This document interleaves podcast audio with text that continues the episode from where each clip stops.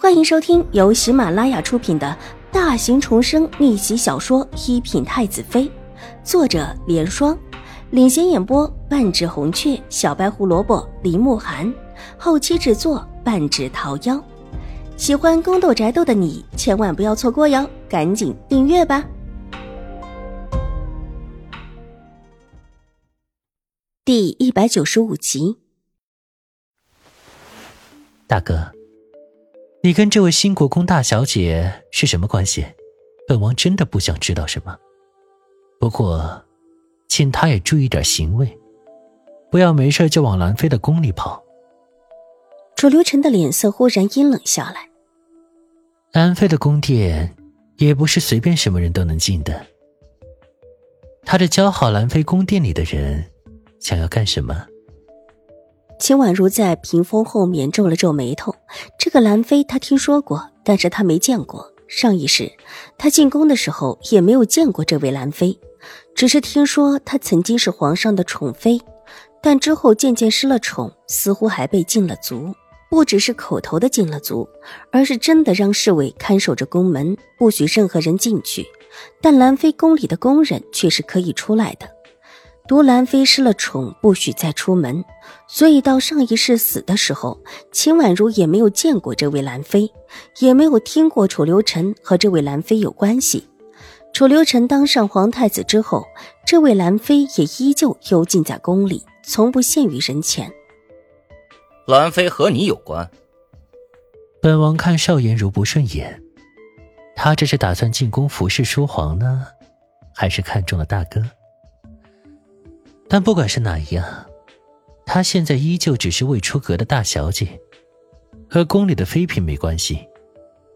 一个劲儿的去讨好前宠妃，想见见前宠妃，求取得书皇宠幸的法子。这位邵大小姐的野心可真是不小啊！楚留臣毫不客气的嘲讽道，目光扫过楚留月立时变得苍白的脸，忽然轻轻的拍了拍手，一副恍然大悟的样子。啊，大哥，不会是你让他去打听书皇的喜好的吧？你胡说，我没有。楚留月的脸色这时候不只是白了，而且又青了，脖子上青筋都爆了起来。这种种大逆不道的话，要是真的传到父皇的耳朵里，还真的会以为他是那么想的。他如何不急？没有也没关系，只希望大哥提点邵大小姐一声。别有事没事的往兰妃的宫里去。这宫里盯着那边的人可不少。若是让别人都觉得他别有居心，那书皇的那些嫔妃们就饶不了他。就算是有兴国公府的背景又如何？其实这事儿原本也跟本王无关。谁让有人特意让本王警告邵大小姐一声呢？是谁？楚留月放在袖子中的手微微的颤抖一下，但他向来涵养也不错，强压下心悸，阴冷着脸问道：“这个大哥就不用问了，反正大哥向来和兴国公走得近，传个话也不算什么大事吧。当然，如果这位邵大小姐不服这话的话，本王就向书皇去讨要她了。本王这宫里可少了一个女人呢。”你想娶她？楚留月突然明白了楚留臣方才那一番话的意思，阴沉沉的看了一眼楚留臣，之前的一番话都是假的，只是借口，这最后一句才是真的吧？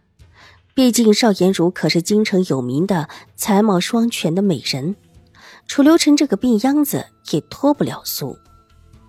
本王身边的女人可不一定是王妃。楚留臣道。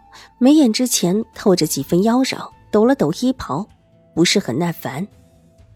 本王这时候只是随便跟大哥开玩笑，说要讨要他。若他真的不知趣，本王倒是不介意到书皇面前说。说完之后，身子越发的歪斜起来，眼睛一闭，竟是闭目养神了起来。这副模样，着实的叫人又气又恨，但又因为他的身份。偏偏叫人无话可说，甚至也不能碰他一碰。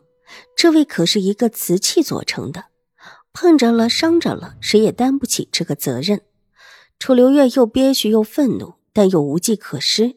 他甚至连去告状说楚留臣把他所带的人砍了都不能说，甚至还得去让邵颜如再不去兰妃的宫门处，以免引起自己父皇的猜忌。他虽是长子，但并不是皇后所出，占了长，但是不占嫡，想夺取这个皇位难度不是一般的大，处处当谨慎才是。三弟，你好好休息，本王就不打扰了。楚留月不得不站起身来，阴沉着脸，只能说这么一句场面话而离开。待得楚留月离开，秦婉如才缓缓的松了一口气，细听了外面没有一丝声音，也不知楚留臣在干什么，深深的屏了一口气，侧耳往屏风上面贴去，想听听外面的动静。